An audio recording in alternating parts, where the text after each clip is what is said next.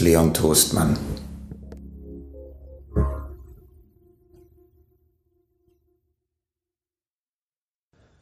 Aus Die Glut von Chandor Marei Sie lauschten auf das Meer, ein vertrautes Rauschen. So rauschte zu Hause der Wald. Das Kind und die Amme dachten daran, dass auf der Welt alles zusammengehört. So etwas kommt den Menschen erst später in den Sinn. Jahrzehnte vergehen, man durchquert ein dunkles Zimmer, in dem jemand gestorben ist, und auf einmal vernimmt man lang verklungene Worte und das Rauschen des Meeres als ob jene paar Worte den Sinn des Lebens ausgedrückt hätten. Später dann hat man immer von anderem geredet. Als sie im Herbst von der Bretagne nach Hause fuhren, erwartete der Gardeoffizier seine Familie in Wien. Das Kind wurde zu den Kadetten gegeben. Es bekam einen kleinen Degen, lange Hosen, einen Chaco. Es wurde mit dem Degen gegürtet und zusammen mit den anderen Zöglingen im dunkelblauen Waffenrock sonntags auf dem Graben spazieren geführt. Sie waren wie Kinder, die Soldaten spielten. Sie trugen weiße Handschuhe und salutierten graziös. Die Kadettenanstalt befand sich in der Nähe von Wien auf einem Hügel, es war ein gelbes Gebäude, aus den Fenstern des zweiten Stocks konnte man die alte Stadt mit ihren schnurgeraden Straßen sehen und auch den Sommersitz des Kaisers, die Hausdächer von Schönbrunn und die zwischen gestutzten Bäumen angelegten Spazierwege.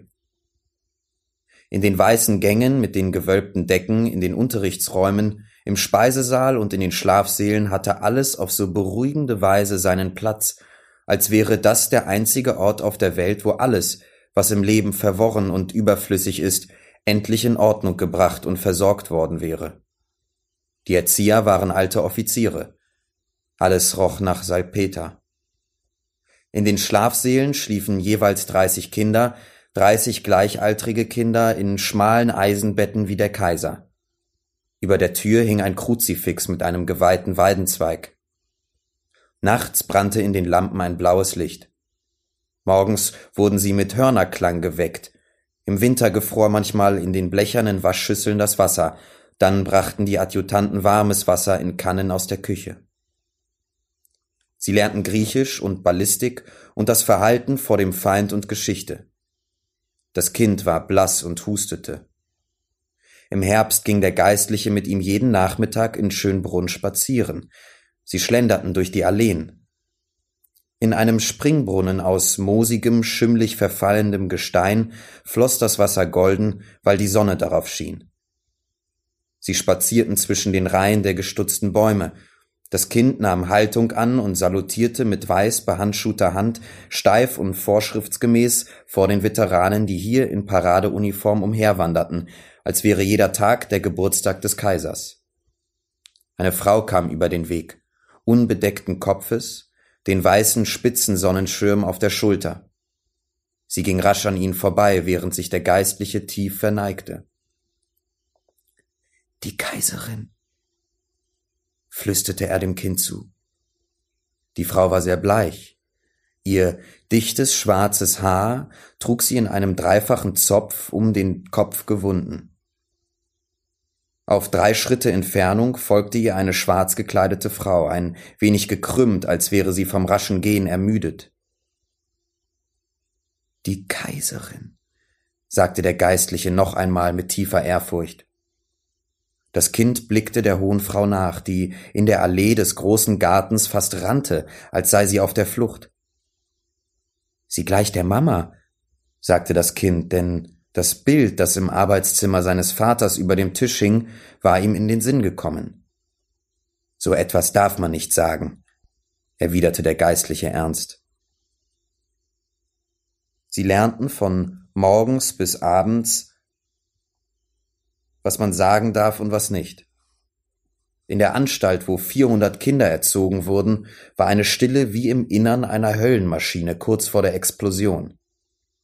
Alle waren sie hierher gekommen, die rotblonden, strumpfnäsigen, mit den müden weißen Händen aus den tschechischen Schlössern, die aus den mährischen Gutshöfen, die aus den Tiroler Burgen und den steirischen Jagdschlössern, die aus den Wiener Stadtpalais mit den geschlossenen Fensterläden, die von den ungarischen Landsitzen.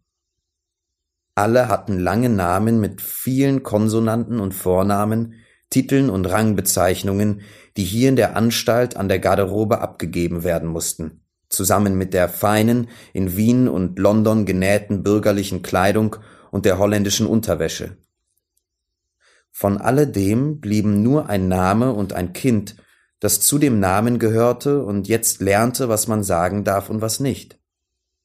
Da waren slawische Jungen mit enger Stirn, in ihrem Blut sämtliche menschlichen Eigenschaften des Reichs. Da waren blauäugige, sehr müde, zehnjährige Aristokraten, die ins Leere blickten, als hätten ihre Ahnen an ihrer Stelle schon alles gesehen. Und da war ein Tiroler Herzog, der sich mit zwölf Jahren erschoss, weil er in, einer in eine Cousine verliebt war. Konrad schlief im Nebenbett. Sie waren zehn Jahre alt, als sie sich kennenlernten. Er war untersetzt und doch mager, wie das bei sehr alten Rassen der Fall ist, bei denen der Knochenbau über das Fleisch gesiegt hat. Er war langsam, aber nicht faul, er hatte seinen eigenen, bewusst eingehaltenen Rhythmus. Sein Vater war Beamter in Galizien, zum Baron geadelt, seine Mutter war Polin. Wenn er lachte, erschien um seinen Mund ein breiter, kindlicher slawischer Zug. Er lachte selten. Er schwieg und gab acht. Vom ersten Augenblick an lebten sie zusammen wie eineiige Zwillinge im Mutterleib. Dafür brauchten sie nicht, wie das sonst unter Gleichaltrigen Sitte ist, Freundschaft zu schließen, mit lächerlichen feierlichen Ritualen, mit wichtig tuerischer Leidenschaftlichkeit, wie Menschen es tun, wenn sich in ihnen zum ersten Mal in unbewusster und entstellter Form das Bedürfnis regt, einen anderen Menschen mit Körper und Seele der Welt wegzunehmen, ihn sich ganz zu eigen zu machen. Denn das ist es, was Liebe und Freundschaft wollen. Ihre Freundschaft war so ernst und so wortlos wie alle großen Gefühle, die für ein Leben gelten. Und wie alle großen Gefühle enthielt auch diese Scham und Schuldbewusstsein. Man nimmt einen Menschen den anderen nicht ungestraft weg. Sie wussten vom ersten Augenblick an, dass diese Begegnung für das ganze Leben sie verpflichtete. Der ungarische Junge war in dieser Zeit lang, dünn und zerbrechlich und wurde wöchentlich vom Arzt untersucht. Man war um seine Lungen besorgt. Auf Bitten des Anstaltsleiters, eines mährischen Obersten, kam der Gardeoffizier nach Wien und hatte mit den Ärzten ein langes Gespräch. Von all dem, was sie sagten, verstand er nur ein Wort. Gefahr. Der Junge ist nicht wirklich krank, sagten sie, er hat nur eine Neigung zur Krankheit. Gefahr. So allgemein sagten sie es. Garde, der Gardeoffizier war in einer dunklen Seitenstraße im Schatten des Stephansdoms abgestiegen, im Hotel König von Ungarn, wo schon sein Großvater logiert hatte. Im Gang hingen Hirschgeweihe an der Wand. Der Lohndiener begrüßte den Gardeoffizier mit einem Küss die Hand. Er bewohnte hier zwei Zimmer, zwei mit gelben, seidenbezogenen Möbeln, vollgestopfte dunkle Zimmer mit gewölbter Decke. Das Kind holte er für diese Tage zu sich. Sie wohnten zusammen im Hotel, wo über jeder Tür die Namen von lieben Stammgästen zu lesen war, als wäre das Haus ein weltliches Kloster für die einsamen Herren der Monarchie. Vormittags nahmen sie den Wagen und fuhren in den Prater hinaus. Es war schon kühl, Anfang November. Abends gingen sie ins Theater, auf der Bühne stürzten sich gestikulierende Helden röchelnd in ihr Schwert. Danach aßen sie im Restaurant, im Separé, bedient von zahllosen Kellnern. Das Kind saß wortlos und mit altkluger Höflichkeit neben seinem Vater, als ob es etwas ertragen und verzeihen müsste. Sie sprechen von Gefahr, sagte sein Vater nach dem Essen eher zu sich selbst und er zündete sich eine dicke schwarze Zigarre an. Wenn du willst, kannst du nach Hause kommen, aber mir wäre es lieber, wenn du dich vor keiner Gefahr fürchtest. Ich fürchte mich nicht, Vater, sagte das Kind. Aber Konrad soll immer bei uns bleiben. Sie sind arm. Ich möchte, ich möchte, dass er im Sommer zu uns kommt. Ist er dein Freund? fragte sein Vater. Ja. Dann ist er auch mein Freund, sagte der Vater ernst. Er trug Wrack und Rüschenhemd. Die Uniform legte er in letzter Zeit nicht mehr an. Der Junge schwieg erleichtert. Dem Wort des Vaters konnte man vertrauen. Wohin in Wien sie auch gingen, überall, in allen Geschäften kannte man ihn. Beim Herrenschneider, beim Handschuhmacher, beim Hemdenschneider in den Gasthäusern, wo feierliche Oberkellner über die Tische regierten, und auch auf der Straße, wo ihn Frauen und Männer aus ihren Wagen freudig zuwinkten. Gehst du zum Kaiser? fragte das Kind an einem Tag kurz vor der Abreise des Vaters. König, wies ihn der Vater streng zurecht. Dann sagte er, ich gehe nicht mehr zu ihm. Der Junge begriff, dass zwischen den beiden etwas vorgefallen war. Am Tag der Abreise stellte er seinem Vater Konrad vor. Am Vorabend war er mit Herzklopfen eingeschlafen. Das Ganze war wie eine Verlobung. Man darf den König nicht vor ihm erwähnen, warnte er seinen Freund. Doch der Vater war wohlwollend, herzlich, ganz der große Herr. Er nahm Konrad mit einem einzigen Händedruck in die Familie auf. Von dem Tag an hustete der Junge weniger. Er war nicht mehr allein. Er ertrug die Einsamkeit unter den Menschen nicht. Die Anlage, die er von zu Hause, vom Wald, von Paris und vom Temperament der Mutter her im Blut hatte, gebot ihm, von Schmerzen niemals zu sprechen, sondern sie schweigend zu ertragen. Am besten ist es, gar nicht zu reden, so hatte er es gelernt. Aber ohne Liebe konnte auch er nicht leben, und auch das war ein Erbe. Vielleicht hatte die französische Mutter die Sehnsucht mitgebracht, wenigstens einem Menschen Gefühle zu zeigen. In der Familie des Vaters wurde von so etwas nicht gesprochen. Der Junge brauchte jemanden, aber den er lieben konnte. Nini oder Konrad. Dann hatte er kein Fieber, hustete nicht, und das blasse, magere Kindergesicht füllte sich mit rosaroter Begeisterung und mit Vertrauen. Sie waren in einem Alter, da die Jungen noch kein ausgeprägtes Geschlecht haben, als hätten sie das noch nicht entschieden. Sein weiches, blondes Haar, das er hasste, weil er es als mädchenhaft empfand, wurde ihm vom Barbier alle zwei Wochen weggeschoren. Konrad war männlicher, ruhiger. Jetzt verlor die Kindheit ihre Enge, sie hatten keine Angst mehr davor, denn sie waren nicht mehr allein. Am Ende des ersten Sommers, als die Jungen in den Wagen stiegen, um nach Wien zurückzufahren, schaute ihnen die französische Mutter vom Schlosstor nach. Dann sagten sie, sagte sie lächelnd zu Nini, endlich eine gute Ehe. Nini aber lächelte nicht. Die Jungen kamen jeden Sommer gemeinsam hierher, später verbrachten sie auch Weihnachten im Schloss.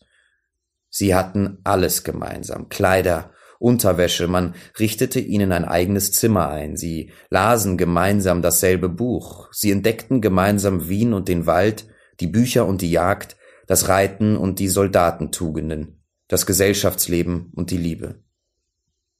Nini hatte Angst, und vielleicht war sie auch ein bisschen eifersüchtig. Schon vier Jahre dauerte die Freundschaft, die Jungen begannen sich einzukapseln, hatten Geheimnisse. Die Beziehung wurde immer tiefer und auch krampfhafter. Der Junge gab mit Konrad an, als hätte er ihn am liebsten allen als eine Schöpfung, sein Meisterwerk, gezeigt, während er ihn andererseits eifersüchtig hütete in seiner Angst, man könnte ihm den, den er liebte, wegnehmen. Das ist zu viel, sagte Nini zur Mutter. Eines Tages wird Konrad ihn verlassen, dann, dann wird er sehr leiden.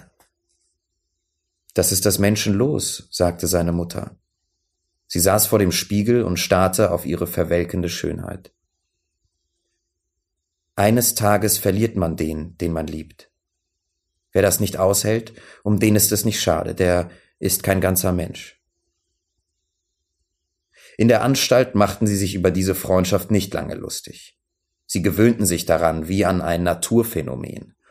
Man nannte sie nur noch bei einem einzigen Namen wie ein Ehepaar. Die Henriks. Aber man lachte nicht über diese Beziehung. Es war etwas darin, eine Zärtlichkeit, ein Ernst, eine Bedingungslosigkeit, etwas Endgültiges, das mit seiner Ausstrahlung die Spötter zum Schweigen brachte. In jeder menschlichen Gemeinschaft hat man ein Gespür für solche Beziehungen und ist eifersüchtig. Nach nichts sehnen sich die Menschen so sehr wie nach uneigennütziger Freundschaft. Meist sehnt man sich vergeblich. Die Jungen in der Anstalt flüchteten sich in den Stolz auf ihre Herkunft oder in die Studien, in frühreife Ausschweifungen, in körperliche Großtaten, in verfrühte, verwirrte und schmerzliche Liebschaften. In diesem menschlichen Durcheinander leuchtete die Freundschaft zwischen Konrad und Henrik wie das Licht, in dem sich der sanfte Ritus eines mittelalterlichen Treueschwurs vollzieht. Zwischen jungen Leuten ist nicht so selten wie die uneigennützige Anziehung, die vom anderen weder Hilfe noch Opfer fordert. Die Jungen wollen immer ein Opfer von denen, die ihre Hoffnungsträger sind. Die beiden Freunde spürten, dass sie in einem namenlosen, wunderbaren Gnadenzustand lebten. Nichts ist so zart wie eine solche Beziehung. Alles, was das Leben später gibt, feine oder rohe Sehnsüchte, starke Gefühle, die endgültige Bindung der Leidenschaft, alles ist gröber, unmenschlicher. Konrad war ernst und taktvoll wie jeder wirkliche Mann und sei er zehnjährig. Als die Jungen größer und wacher wurden und mit trauriger Großspurigkeit die Geheimnisse des Erwachsenwerdens zu lüften suchten, da nahm Konrad seinem Freund den Schwur ab, dass sie keusch bleiben würden. Dieses Gelübde hielten sie lange Zeit ein. Leicht war es nicht. Alle zwei Wochen gingen sie zur Beichte und erstellten die Sündenliste gemeinsam. Die Begierden machten sich im Blut und in den Nerven bemerkbar, die Jungen waren blass, hatten beim Wechsel der Jahreszeiten Schwindelgefühle. Aber sie blieben keusch, als sei ihnen die Freundschaft, deren Zaubermantel über ihrem jungen Leben lag, ein Ersatz für alles, was die anderen, die Neugierigen und Unruhigen, schaudervoll quälte und auf die dunkleren unteren Regionen des Lebens zutrieb. Sie lebten in einer tief verwurzelten Ordnung, wie sie jahrhundertealte Übung und Erfahrung vorschrieben. Jeden Morgen fochten sie eine Stunde lang in der Turnhalle der Anstalt, mit Helm, Bandagen und nacktem Oberkörper. Dann gingen sie reiten. Henrik war ein guter Reiter, Konrad kämpfte mit dem Pferderücken verzweifelt um Gleichgewicht und Sicherheit, seinem Körper fehlte die ererbte Erinnerung an diese Fertigkeit. Henrik lernte leicht, Konrad mit Mühe, doch was er gelernt hatte, hütete er mit krampfhaftem Eifer. Er schien zu wissen, dass er auf der Welt nichts anderes besaß. Auch in der Gesellschaft bewegte sich Henrik mit Leichtigkeit, Nonchalance und Hochmut wie einer, der nichts, den nichts mehr überrascht. Konrad war steif und überkorrekt. Eines Sommers reisten sie nach Galizien zu Konrads Eltern. Da waren sie schon junge Offiziere. Der Baron, ein glatzköpfiger, unterwürfiger alter Mann, der vom 40-jährigen Dienst in Galizien und von den unbefriedigten gesellschaftlichen Ambitionen seiner adligen polnischen Frau verbraucht war, bemühte sich verwirrt und diensteifrig, die jungen Herren zu unterhalten. Die Stadt war erdrückend mit ihren alten Türmen, dem Brunnen in der Mitte des viereckigen Hauptplatzes, den dunklen gewölbten Zimmern. Und die Menschen die Ukrainer, die Deutschen, die Juden, die Russen lebten hier in einer Art behördlich zurückgedrängtem, gedämpftem Trubel. Etwas schien in der Stadt in den dämmerigen, ungelüfteten Wohnungen fortwährend zu gären, ein Aufruhr oder vielleicht bloß eine armselige, geschwätzige Unzufriedenheit oder nicht einmal das, die schwüle Hektik und der Wartezustand einer Karawanserei. Es war an den Häusern, auf den Plätzen, im Leben der Stadt überall zu spüren. Nur die Kathedrale mit ihrem starken Turm und ihren breiten Bögen überragte gelassen dieses Geschrei, Gekreisch und Geflüster, als wäre in der Stadt ein einziges Mal mit allem Nachdruck etwas Unumstößliches, Unverbrüchliches und Endgültiges ausgesprochen worden. Die Jungen wohnten im Gasthaus, denn die Wohnung des Barons bestand aus drei kleinen Zimmern. Am ersten Abend, nach dem reichhaltigen Essen, den fettigen Fleischgerichten und den schweren blumigen Weinen, die Konrads Vater, der alte Beamte und seine verwelkte mit lila und roter Schminke kakaduhaft aufgedonnerte, traurige polnische Frau in der ärmlichen Wohnung mit rührendem Eifer auftragen ließ, als hinge das Glück des selten heimkehrenden Sohnes von der Qualität der Speisen ab, saßen die jungen Offiziere noch lange in ihrem galizischen Gasthaus, in einer dunklen Ecke des mit staubigen Palmen geschmückten Speisesaals. Sie tranken einen schweren ungarischen Wein aus Higalja, rauchten und schwiegen. Jetzt hast du sie gesehen, sagte Konrad.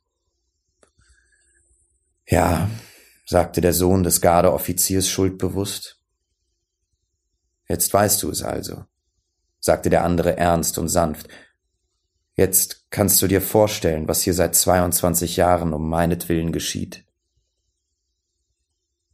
Ja, sagte der Sohn des Gardeoffiziers und etwas schnürte ihm die Kehle zusammen. Jedes Paar Handschuhe, sagte Konrad, das ich haben muss, wenn wir alle zusammen ins Burgtheater gehen, kommt von hier. Brauche ich ein neues Zaumzeug, essen Sie drei Tage lang kein Fleisch. Gebe ich in einer Abendgesellschaft ein Trinkgeld, verzichtet mein Vater eine Woche lang auf seine Zigarren. So geht das seit 22 Jahren. Und ich habe immer alles gehabt. Irgendwo weit weg in Polen hatten wir ein Gehöft. Ich habe es nie gesehen.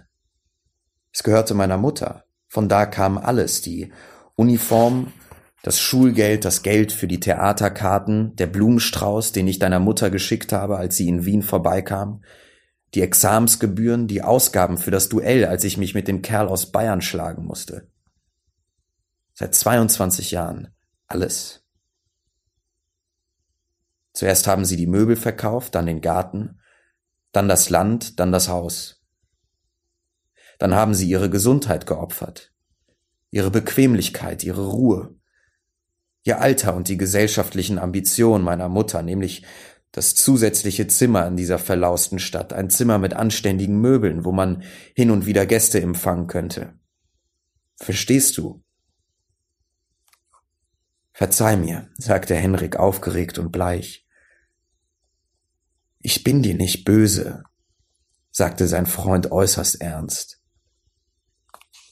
Ich wollte nur, dass du es einmal gesehen hast und weißt.